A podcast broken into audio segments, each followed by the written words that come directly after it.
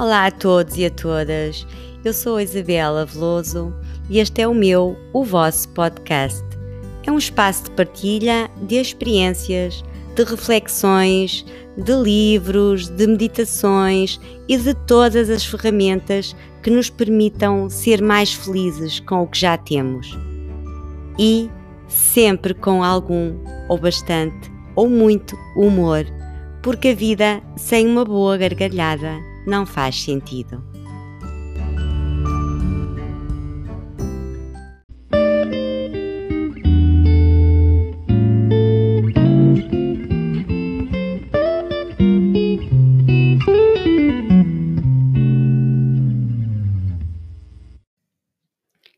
Como dizia a minha avó, e não só a minha, a vossa também devia dizer, e nós também, se calhar, ainda dizemos, não é?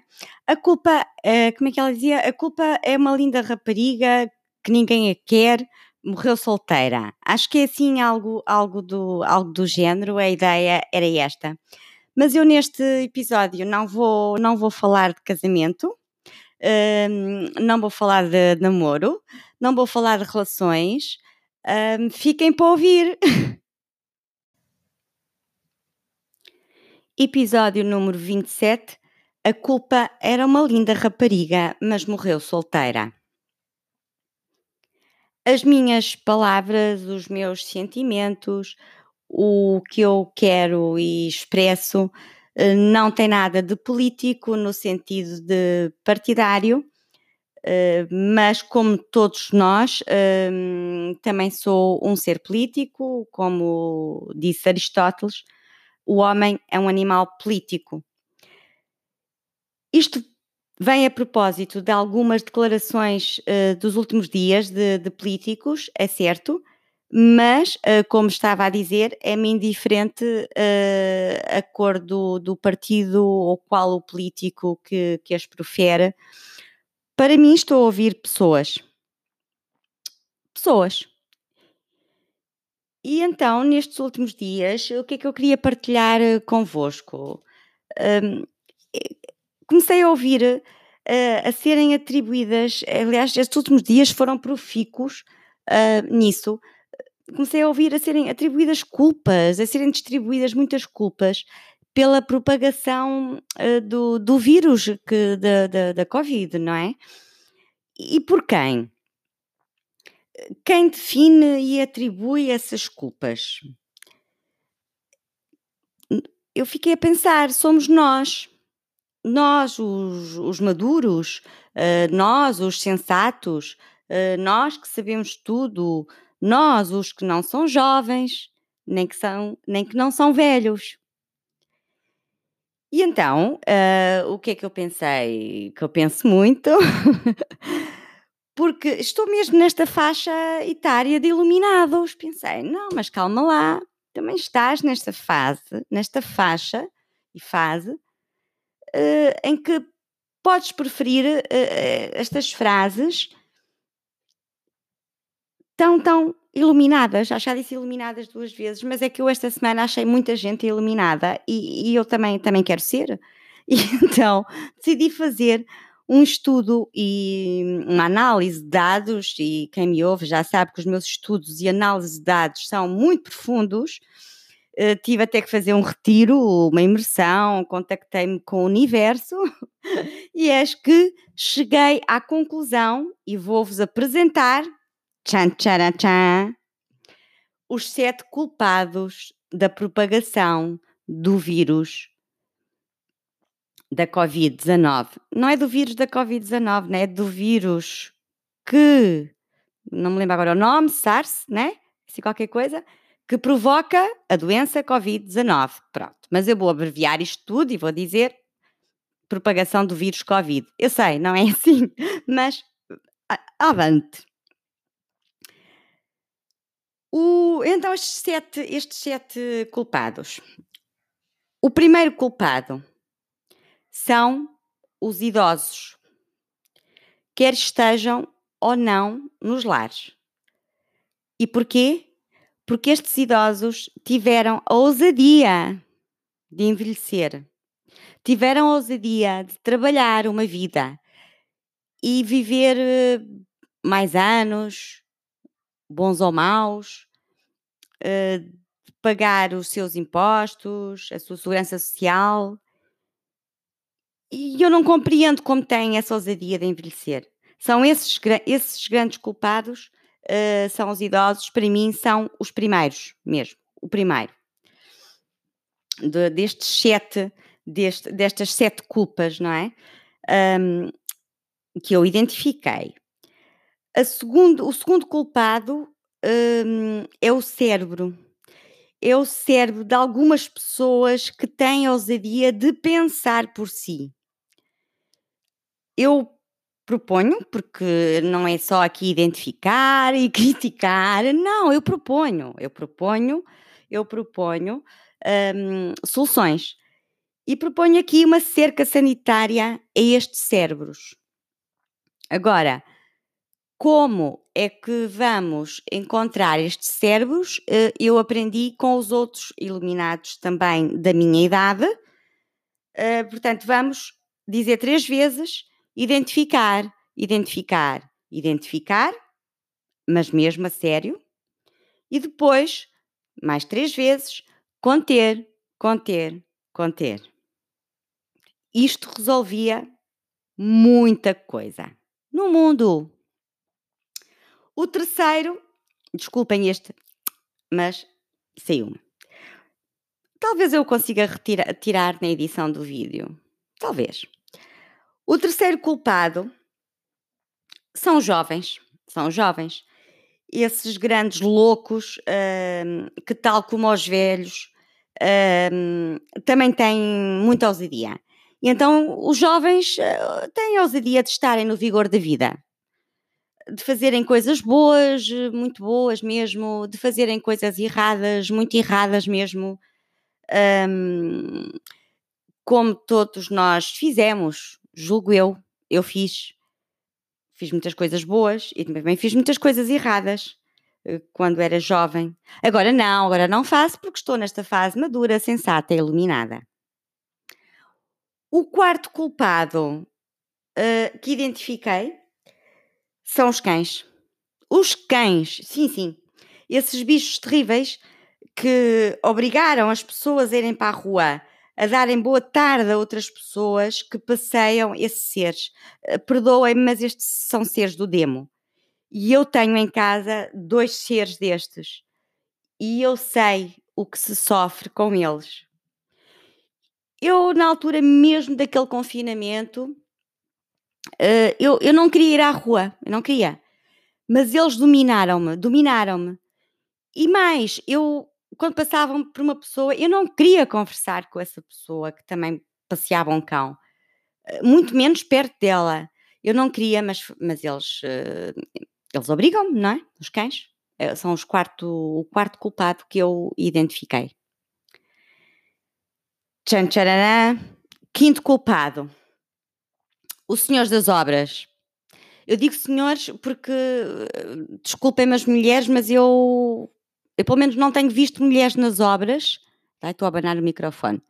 Eu não tenho, não, não, não, não, costumo ver mulheres nas obras, não sei se há, se há, se há, digam-me e, e juntem-se aqui ao meu, juntem-se a mim e digam-me, eu também estou, eu também estou, para eu não dizer os senhores das obras e passar a dizer as pessoas que trabalham nas obras. Mas eu até agora, por acaso, não tenho, não tenho visto mulheres, mas que também as deve haver, agora estou. que as deve haver, deve, mas não sei, eu, por acaso eu não vejo. E então eu vou continuar com os senhores das obras. Os senhores das obras também são, é o quinto culpado. Porquê? Porque eles andam pelas nossas casas, eles entranharam-se mesmo naquela altura em que estávamos, mesmo ali março, não é? Que estávamos, quem podia, quem podia, estava em casa, eles entravam dentro de nossa casa, vinham trocar janelas, uh, eu não sei, arranjar coisas, um, obras no prédio, uh, com alguns andaimes, tudo. Eu, eu não sei, não sei como é que eles fizeram isto porque são as nossas casas e nós, os maduros, um, que estamos aqui nas nossas casas, espera lá, fomos nós que os contratamos. Pois. Não sei, não interessa. isso não interessa quem contratou, quem não contratou. São os senhores das obras. Esses senhores que vieram para aqui, para as nossas casas, um, espalhar e propagar, e continuam a propagar uh, o vírus. Uh, muito maus estes senhores das obras, muito maus. E sexto culpado. Também, sexto culpado é, é, são aquelas pessoas que trabalham nos supermercados e, e, e, na distribuição dos bens alimentares, que andam nas carrinhas e que tiveram que vir dos outros países, não é? de, de Espanha, de vários sítios, vários países, e por, por todo Portugal. E eu, eu não percebo, não percebo, não percebo porque é que não ficaram em casa. Não, não percebo porque é que não ficaram em casa. Uh, nós não, não precisamos de comer, uh, nós os maduros eh, já tínhamos bastante. Epá, e desculpem lá o epá, eu, eu achava que não iria falar disto, mas uh, nós já tínhamos bastante papel higiênico em casa. E eu acho que isso tinha chegado porque nós somos maduros, portanto não precisávamos de comer, não sei porque é que essas pessoas andavam aí a trabalhar nos supermercados, porque é que não ficaram em casa a ganhar assim, sei lá, não sei quanto, mas uma coisita qualquer que, que dê para a família toda, também como não se come, nós, os maduros, não comemos, usamos o papel. Já repeti, não já? Pronto. Sabem quem, quem eu identifiquei como sétimo culpado e bastante grande? E é o último. É como a sétima onda, há sete. Porque não sete? Se eu dissesse se calhar oito, se calhar não tinha tantos ouvintes. Eu acho que sete é aquele número que, que atrai, atrai, atrai imenso. Sete, sete, sete culpados de, claro que isto foi um estudo, não é? Mas sete culpados foi ótimo. E então, esses esse são os profissionais de saúde, claro. Médicos, um, enfermeiros, os auxiliares, não é? Auxiliares de saúde, auxiliares, não sei agora como é que se chama, auxiliares técnicos de qualquer coisa da saúde, os administrativos também, que ainda tiveram alguns que tiveram que ficar nos hospitais e nos centros de saúde. Sim, e porquê é que eu acho isto? Porque não é, eu não acho, isto é um estudo. Eles usurparam o mercado das máscaras que as pessoas que estavam confinadas em casa e que estavam em teletrabalho e que tiveram esse privilégio, sim, de não ter que ir trabalhar para fora de casa e que ainda estão em teletrabalho, que conseguem trabalhar em casa, felizmente, um, como eu, só tenho que sair de vez em quando, mas posso trabalhar em casa. Agora, esses médicos, um, eles usurparam o mercado das máscaras. Eu, eu, eu pensei, eles não podiam levar um lencinho de casa, tapar a boca e o nariz. Também pensei numas galochas, umas galochas. Eu tenho umas muito giras eh, que, que acho que ficaria muito bem, eh, porque eu sou madura, eu sou uma mulher muito madura, muito iluminada, e acho que as galochas tapavam, tapavam, era muito mais giro que aquelas botinhas ou aquelas, aquelas proteções que eles usam, não é? E eu julgo que estava resolvido assim o problema da proteção. E o que é que isto fazia? Fazia que, que, que os médicos e os enfermeiros e estes grandes culpados não tinham gasto tanto dinheiro. Dinheiro que iria servir agora para. Hum, para. Iria servir agora para. Para o quê mesmo? Deve ser da idade, já. Também já não me lembro muito bem para o que ia servir agora esse dinheiro, não é? Olhem, hum, quem já me conhece sabe que eu penso assim nestas coisas desta maneira. E agora estava aqui a lembrar-me, estava aqui a lembrar-me, este episódio vai ser curto, mas estava aqui a lembrar-me que quando era miúda, hum, quando era pequena, em casa dos meus pais, ia, tínhamos uma senhora que ia lá à casa, tinha alguma idade, para mim na altura ela já parecia uma velhota, não seria assim tão velhota, mas uh, não sei, para mim teria mais idade que a minha mãe, não me lembro muito bem, não é? Nestas idades, eu teria 12, 13 anos. Uh, não, quer dizer, tinha mais, mas uh, e menos, que ela teve lá muitos anos, mas assim a altura que eu me lembro mais de, de, de a pôr em, em, confronto, sim, que eu pus essa senhora em confronto. um, então ela ia ajudar lá na, na, nas lides domésticas. A senhora era solteira e, e, nunca casou, e já morreu há muitos anos, portanto foi sempre solteira, e ela invariavelmente respondia a tudo, a tudo, quase tudo que nós disséssemos, ela dizia: Oh menina, isto é como ao casar. Uh, não, eu nunca percebi muito bem o que ela queria dizer com aquilo. E, uh, cheguei a perguntar à minha mãe, não é? Falávamos, eu disse: Oh mamãe, porquê que disse sempre aquilo? E, e a minha mãe dizia: Não sei, minha mãe.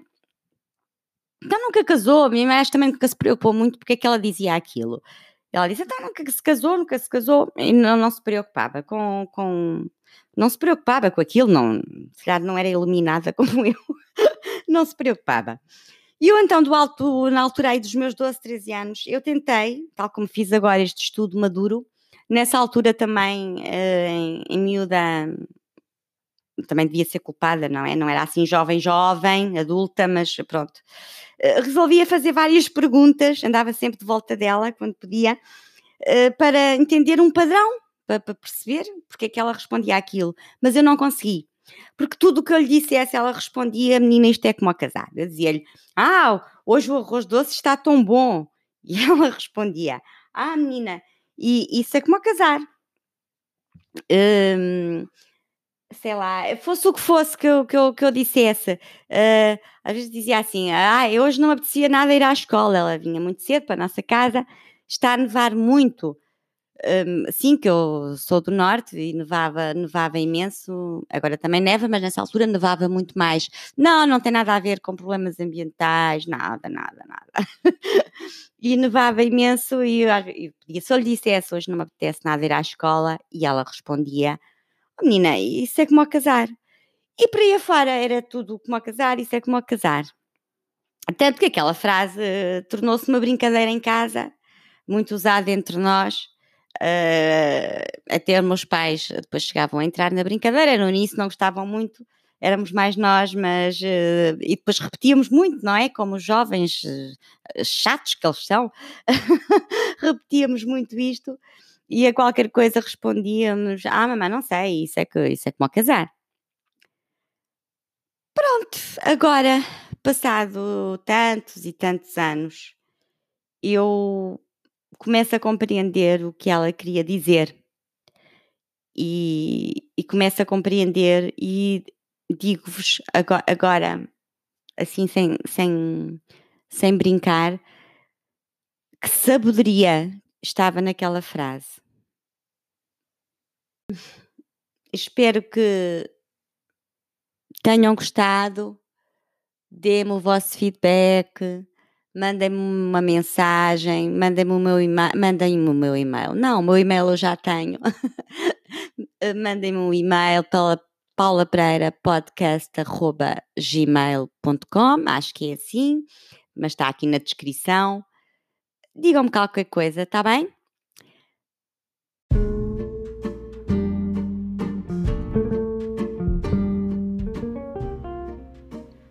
Obrigada por ouvir Espero que tenha gostado e que leve algo daqui consigo.